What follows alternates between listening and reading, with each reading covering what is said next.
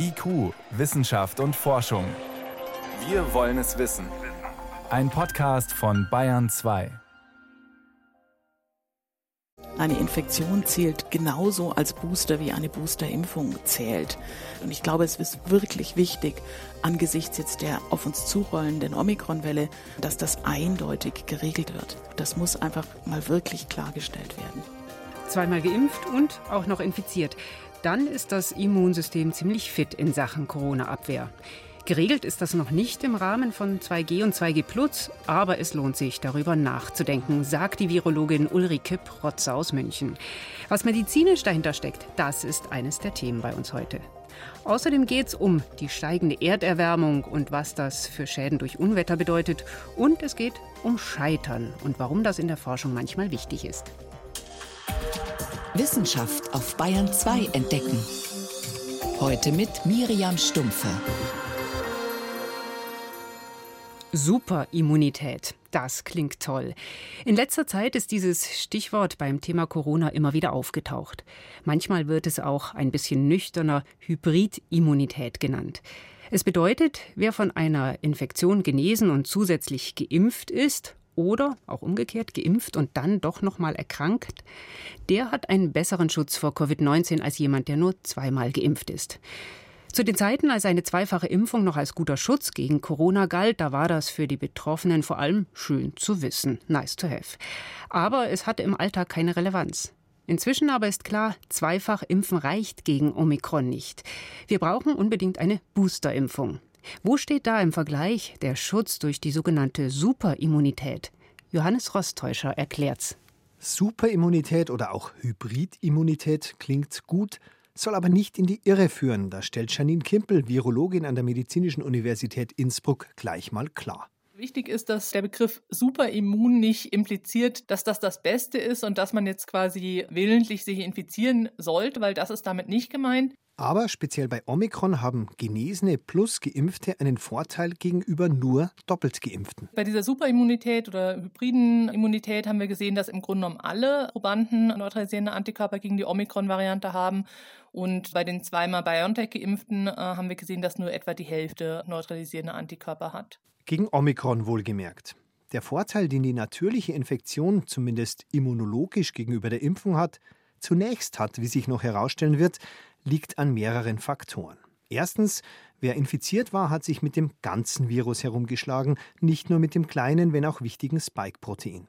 Zweitens ist das Virus länger im Körper, erklärt Fabian Schmidt, Virologe an der Rockefeller University in New York. Die Viren, die übrig bleiben quasi von der Infektion, die trainieren das Immunsystem über längere Zeit. Was auch noch sein kann, ist, dass das Virus, während es im Körper aktiv ist und replizieren kann, auch dann Mutationen auftreten, die unter Umständen das Immunsystem weiter trainieren. Infektion plus Impfung ist also im Falle von Corona besser fürs Immunsystem als nur die zweifache Impfung. Eine interessante Erkenntnis, die gleichzeitig nicht wahnsinnig überrascht. Überraschender eigentlich die Ergebnisse der allerneuesten Untersuchungen. Die dritte Impfung, der Booster, hat so intensive Auswirkungen auf das Immunsystem, dass es diesen Nachteil ausgleicht. Vereinfacht gesagt, wenn ein Mensch bzw. sein Immunsystem dreimal per Impfung das Spike-Protein vorgesetzt bekommt, reagiert es trotzdem ähnlich wie nach einer natürlichen Infektion plus Impfung. Die verschiedenen Bestandteile des Immunsystems werden auf der einen Seite vielfältiger, können also auf verschiedene Virusvarianten reagieren und die wirklich wichtigen binden wiederum besser. Durch das Auffrischen gibt es dann zwei Effekte. Es gibt einmal den Effekt, dass einfach die Antikörper wieder hochgehen. Das heißt, man hat mehr Antikörper, die neutralisieren, aber zu dem Zeitpunkt dann halt auch differenzierte Antikörper, die dann mehrere Varianten erkennen können. Und auch die werden angereichert. Christine Falk, Immunologin und Professorin an der Medizinischen Hochschule in Hannover, findet diesen Supereffekt der Boosterung gar nicht so überraschend. Es zeigt einfach nur, dass unsere Impfung mit den mRNA-Impfstoffen so gut ist, dass da so viele verschiedene Antikörper nur gegen dieses Spike gerichtet gemacht werden, die dann auch bei der dritten Impfung sich nochmal verbessern. So was nennt man Affinitätsreifung. Da passiert wirklich nochmal eine Verbesserung der Antikörper. Die passen dann da noch besser da drauf und können noch besser verhindern, dass das Virus in die Zelle reinkommt. Die dreifache Impfung, sagt auch Fabian Schmidt, ist nicht das gleiche wie einmal infiziert und zweimal geimpft, wirkt aber offenbar gleich gut aufs Immunsystem. Das wird mit jeder Impfung breiter aufgestellt. Die Antikörper werden dann halt so weit ausdifferenziert, dass sie dann auch Varianten erkennen können, die der Körper eigentlich noch nie gesehen hat. Zum Beispiel das Omikron. Ein weiteres Argument für die schnelle Boosterimpfung, die sogar noch ganz andere Möglichkeiten impliziert, sagt Fabian Schmidt.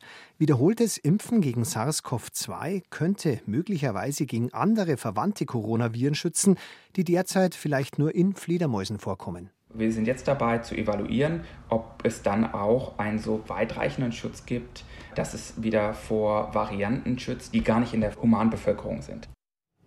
Also je mehr das Immunsystem trainiert, desto vielfältiger der Schutz.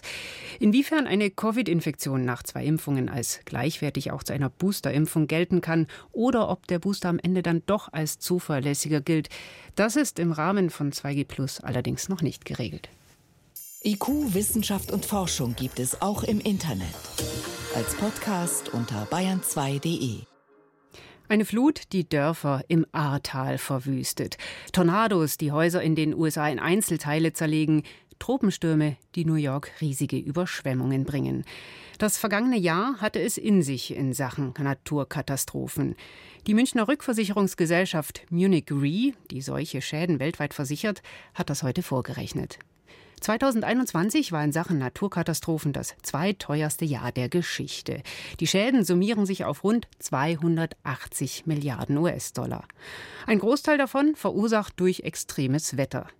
Genaueres konnte ich vor der Sendung mit Ernst Rauch besprechen. Er ist Chef Klimatologe der Munich Re und ich wollte ihn von ihm zuerst wissen, welches war denn die teuerste Naturkatastrophe?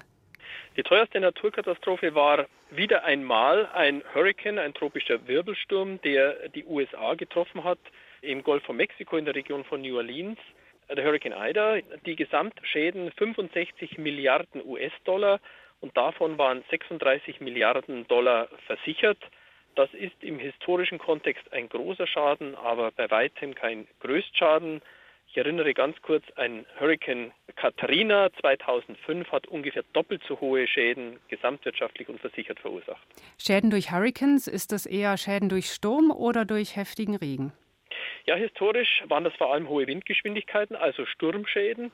Und dieses Schadenbild, dieses Schadenmuster hat sich in den letzten Jahren gewandelt hin zu immer höheren Anteilen aus Überschwemmungsschäden. Mhm. Und die Beobachtung dabei ist, dass die Niederschläge in Verbindung mit diesen tropischen Wirbelstürmen äh, zum Teil stärker geworden sind und das gesamte Sturmsystem, das ist ein Wolkenwirbel, wie wir ihn in Europa so als Tiefdruckgebiet kennen, und dieser Wolkenwirbel bewegt sich vorwärts, also mit der großräumigen atmosphärischen Strömung.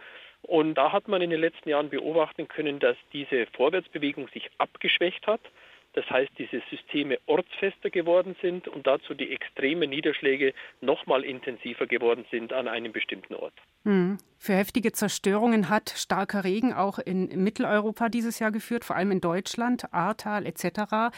Diese Flutkatastrophe, wie steht die in Ihrer ja, äh, Bilanz der Schäden da? Ja, äh, tatsächlich ein neuer Rekord in mehreren Dimensionen. Für die Versicherungswirtschaft sind momentan 8 Milliarden Euro an Schadenzahlungen bekannt. Das ist etwa das Vierfache des zweitgrößten versicherten Schadens aus Überschwemmungen in Deutschland. Aber auch die Opferzahlen sind äh, europaweit über 200 Menschen gestorben, davon über 100 in Deutschland. Tatsächlich, man muss fast leider sagen, eine neue Dimension, mindestens aber tatsächlich ein neuer Rekord generell Schäden durch extremes Wetter. Sind das jetzt Zufallsereignisse oder sehen Sie da einen Trend? Wichtig ist die Einordnung über einen längeren Zeitraum. Also sind solche Ereignisse häufiger geworden, intensiver oder beides. Und wir bei Munich Re, bei der Münchner Rück, wir analysieren solche Ereignisse seit den 1970er Jahren, haben damit eine lange Zeitreihe zur Verfügung für solche Auswertungen und in der Tat stellen wir fest, dass in manchen Regionen der Welt und bei manchen Gefahren tatsächlich Intensität und Häufigkeit dieser Ereignisse zugenommen haben und die Schäden daraus. Wo genau? Und interessant ist, dass sowohl Teile Europas, Zentraleuropas, aber auch Teile der USA die Regionen sind, die heute am auffälligsten sind Und der Ereignistyp Ahrtal, eine sogenannte Sturzflut aus einem regionalen Schwergewitter- und Starkniederschlagsereignis, gehört auch im längerfristigen Kontext zu den Ereignistypen, die tatsächlich häufiger und intensiver geworden sind. Und steigen die Schäden, wenn ich sie in Dollar oder Euro beziffern will, allein deswegen, weil die Ereignisse heftiger werden? Oder geht es auch darum, dass das eigentlich, dass größere Werte betroffen sind? Das, heißt ich, Häuser teurere Fassaden haben etc.? Ja, in der Tat ist es so, dass zumindest bis heute die sogenannten sozioökonomischen Faktoren, also der Zuwachs an Bevölkerung, an Werten, Wertsteigerungen, der Hauptfaktor sind im Hinblick auf steigende Schäden. Also ist ein, es gar nicht so schlimm im Wetter. Äh, das Wetter ist sozusagen ein zusätzlicher Stressfaktor obendrauf. Hm. Wenn allerdings zusätzliche Faktoren die Schäden weiter erhöhen, dann haben Sie das, was wir in den letzten Jahren an vielen Stellen erlebt haben, ein zusätzliches Risiko aus dem Klimawandel, und man wird sehen, wie sich das über die Zeit entwickelt. Aber Wertesteigerung plus Klimawandel führt eben dann am Ende zu erhöhten Risiken und Risikoprämien für die Versicherungswirtschaft. Knappes Fazit. Schäden durch wetterbedingte Naturkatastrophen steigen. Was müssen wir tun? Anpassen. Die Handlungsnotwendigkeit ist, sich an diese Veränderungen anpassen durch besseres Bauen, überschwemmungssicheres Bauen, auch ein Bewusstsein im öffentlichen Risikomanagementbereich und eine Umsetzung hier schadenmindernd zu wirken. Und auf lange Sicht Klimaerwärmung begrenzen. Auf lange Sicht ist es die Vermeidung von Emissionen. Das ist fast eine Generationenaufgabe. Der Klimawandel wirkt über Jahrzehnte hinweg. Das, was wir heute an Emissionen in der Atmosphäre eingebracht haben, an Treibhausgasen, wird noch jahrzehntelang wirken. Da ist die Bremsstrecke viel länger, als wenn wir heute Präventionsmaßnahmen ergreifen. Das Jahr 2021 war das zweitteuerste Jahr in Sachen Naturkatastrophen in der Geschichte. Das waren Hintergründe von Ernst Rauch, Chefklimatologe bei der Rückversicherungsgesellschaft Munich Re. Vielen Dank. Sehr gerne. Bayern 2. Wissenschaft schnell erzählt. Und dafür ist heute meine Kollegin Priska Straub ins mhm. Bayern 2 Studio gegenübergekommen. Und los geht's mit einem Jahrestag. Vor ja. 30 Jahren, da gingen Tausende von Quietschentchen über Bord. Ja, das war ein Schiffsunglück im Nordpazifik am 10. Januar 92. Da hat ein Frachter bei einem Sturm ein paar Container verloren. Irgendwo zwischen Hongkong und den USA. Die waren nicht gut festgezurrt, sind dann zerborsten und die Folge war 30.000 Gummitiere erleiden Schiffbruch. Waren nicht nur Quietscheentchen, es waren auch Schild Schildkröten, Frösche und ein paar kleine rote Biber. Hm, legendär fast der Unfall. Die Wissenschaftler haben schnell erkannt, es könnten Strömungsmesser werden und haben sich auf ihre Fährte gesetzt. Ja, da wurde es dann interessant, als sie diese lange Reise der Gummitiere rekonstruiert haben. Die führt nämlich gegen den Uhrzeigersinn vorbei an der Küste Alaskas in Richtung Japan und dann in weitem Bogen wieder zurück nach Amerika. Drei Jahre brauchen die Tiere für eine Gesamtumdrehung. Zwischendurch wurden natürlich auch immer wieder Exemplare an Land gespült. Da gab es dann diverse Strandgutsammler rund um den Globus, die haben sich vernetzt und ausgetauscht. Aber eben auch die Ozeanforscher, die haben sich interessiert für die Daten aus dem Strömungsverhalten der Enten und die haben ihre Computer damit gefüttert. Die Enten waren also so etwas wie eine schwimmende Messgerätlatte und heute geht das natürlich genauer mit GPS und damals war es aber auch ein Glücksfall, so hat man es genannt. Zum Beispiel eben für Erkenntnisse, wie sich Plastikmüll in den Ozean verteilt. So gehört so zu den Anfängen der Plastikmüllforschung dort. Werden die Entchen denn immer noch gesichtet? Schon länger nicht mehr, aber es wird spekuliert, wo sie eigentlich hin sind, denn angespült wurde nur ein kleiner Teil. Also entweder sind sie wirklich zu Mikroplastik zerbröselt, aber vielleicht fährt ein Teil von ihnen immer noch Karussell auf den Ozeanen. Und gewiss nicht alleine mehr. Dann ganz anderes Thema in Australien, nordwestlich von Sydney. Da gibt es weitere aufsehenerregende Funde aus einer kürzlich entdeckten sogenannten Fossilienlagerstätte. Die liegt in den Central Tablelands. Heute ist das Busch- und Wüstenland. Vor rund 20 Millionen Jahren war es aber ein üppiger, artenreicher Regenwald. Und was gibt's da Aufsehenerregendes zu finden? Ja, es ist toll, weil da selbst winzig kleine und empfindliche Organismen so gut erhalten sind. Das Gestein ist stark eisenhaltig. Das führt auf offenbar zu einer guten Konservierung.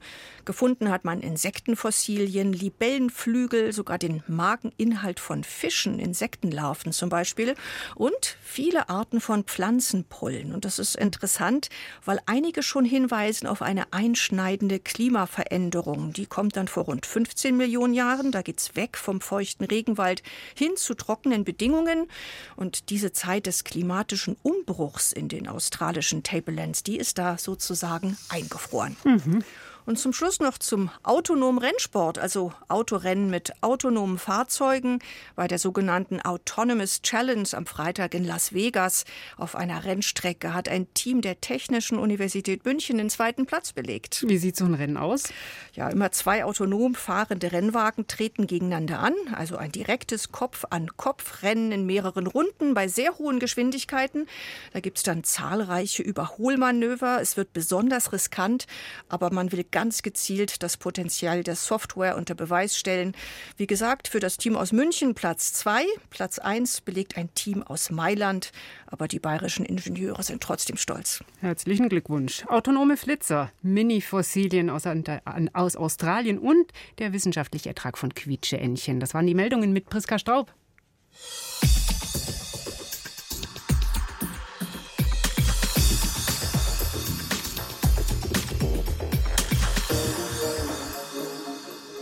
Wie Nervenzellen Synapsen bilden, wie künstliche Antikörper gegen Corona helfen können oder wie Lichtmikroskope noch feiner und genauer werden. All das und mehr wird in einem wissenschaftlichen Institut in Göttingen beforscht.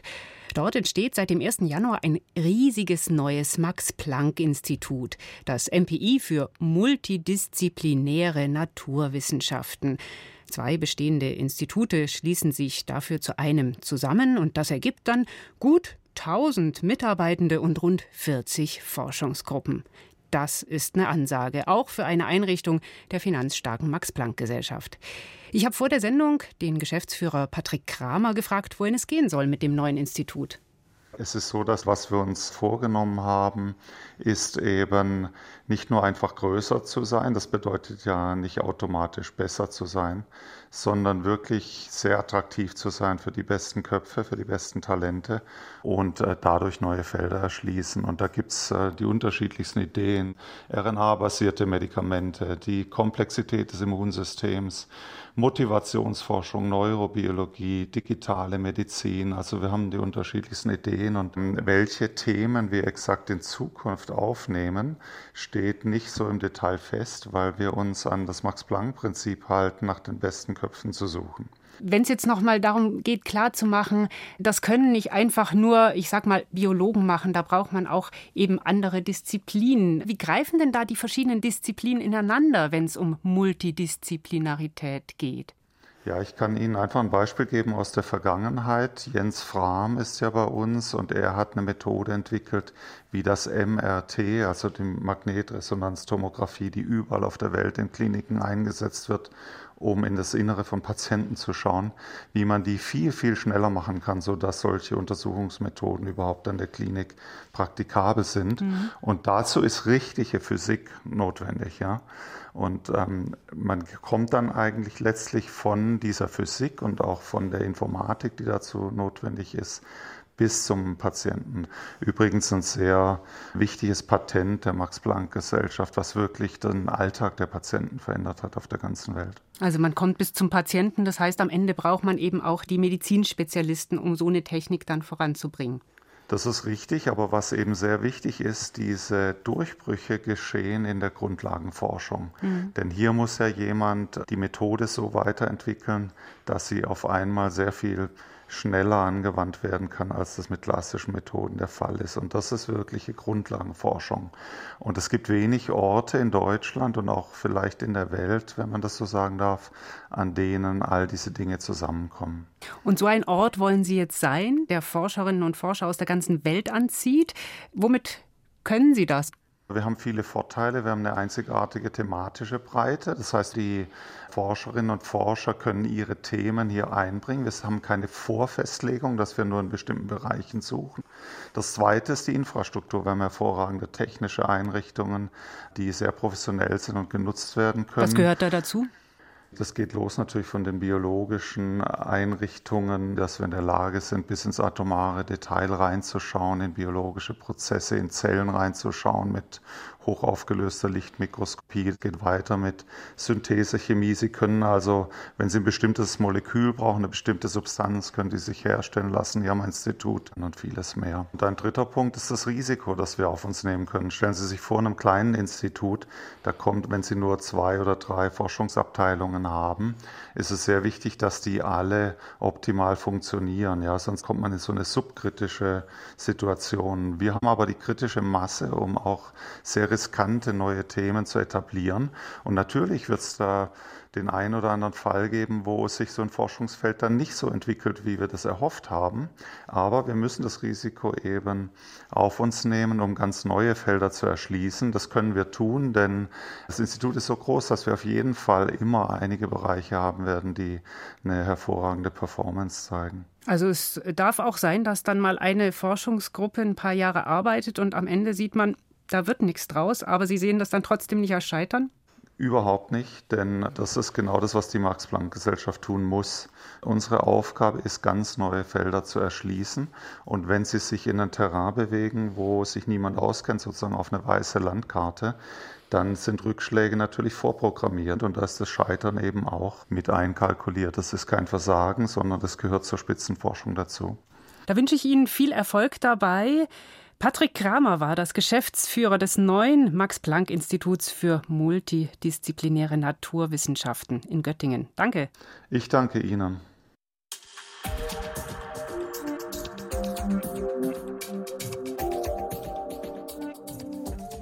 Schön war er, der Mond, wie er die letzten Abende am Himmel hing. Manchmal meinte man, an der Innenseite der Sichel sogar die Nase vom Mondgesicht zu erkennen. Heute ist es nur an den wenigsten Orten klar, aber die nächsten Tage könnte sich ein Nachtspaziergang mit Blick nach oben wieder lohnen. Was der Sternenhimmel bietet, schildert Yvonne Meyer. Die Tage werden im Januar schon wieder länger. Nicht besonders viel, aber immerhin eine Stunde diesen Monat.